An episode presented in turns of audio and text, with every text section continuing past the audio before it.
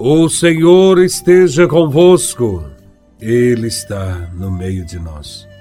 Proclamação do Evangelho de Nosso Senhor Jesus Cristo, segundo São Marcos, capítulo 1, versículos de 12 a 15. Glória a Vós, Senhor. Naquele tempo, o Espírito levou Jesus para o deserto e ele ficou no deserto durante quarenta dias. E aí foi tentado por Satanás. Vivia entre os animais selvagens e os anjos o serviam. Depois que João Batista foi preso, Jesus foi para Galiléia, pregando o evangelho de Deus e dizendo: o tempo já se completou e o reino de Deus está próximo. Convertei-vos e crede no Evangelho. Palavra da salvação. Glória a vós, Senhor. Impelido pelo Espírito Santo, Jesus se dirigiu ao deserto para um tempo de recolhimento e oração. Quem vivencia a oração também experimentará a força e o poder do Espírito Santo na sua caminhada. Jesus foi para o deserto, e o deserto é um lugar de aridez, portanto, de desafios, de provações, mas também é um lugar de encontro com Deus. São nos momentos de desafio que testamos a nossa fé nossa sintonia com Deus. Quem não está preparado, certamente se sucumbe nos momentos de provações e desertos da vida. Os 40 dias que Jesus passou no deserto se constituiu num período de purificação, de penitência e também de tentação, pois foi nestas circunstâncias que o diabo aproximou-se dele, a fim de tentá-lo, aproveitando-se do seu estado de fragilidade, por causa do longo período de sacrifício.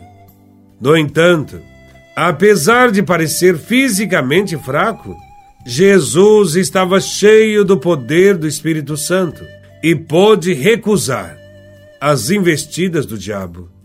Como Jesus, nós também devemos fazer a experiência do deserto enfrentar as tentações, questionamentos e desafios. Os nossos desertos são muitas vezes nossas casas, nossas famílias, a escola, o trabalho. São nos locais onde vivemos, trabalhamos, que a tentação aparece e nos faz abandonar o projeto de Deus e nos inclinar para o mal.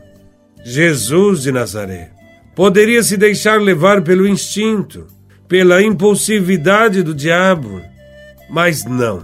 Ele vence a tentação optando pela fidelidade a Deus e por isso é servido pelos anjos.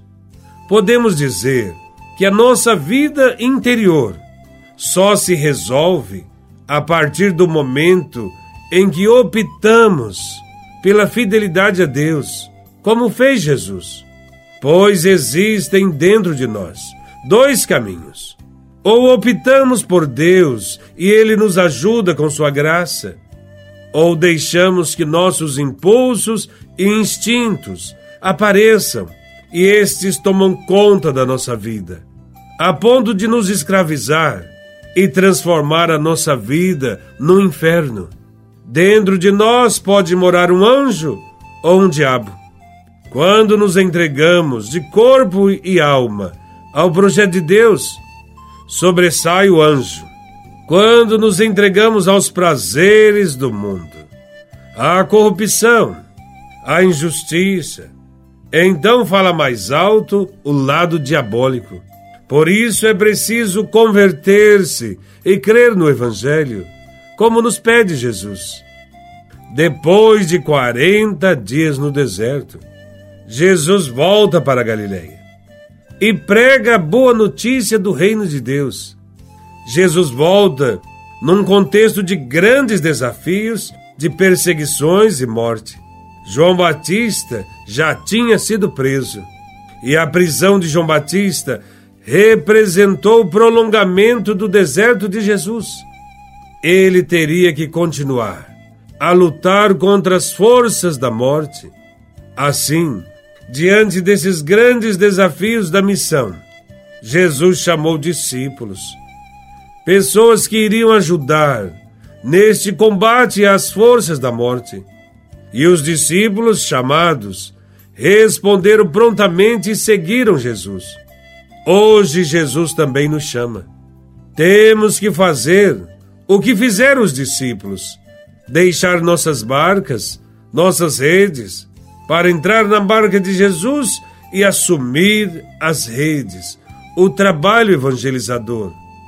É esse o momento de mudança, de conversão.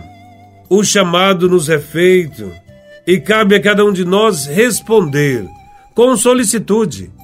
Eis o grande desafio da nossa caminhada. Que possamos deixar que Deus lave os nossos pecados e nos purifique para a vida. Que possamos responder prontamente ao chamado de Jesus e segui-lo nessa árdua missão, porque o tempo já se completou e o reino de Deus está próximo. Estamos vivendo um tempo de conversão. Louvado seja nosso Senhor Jesus Cristo, para sempre seja louvado.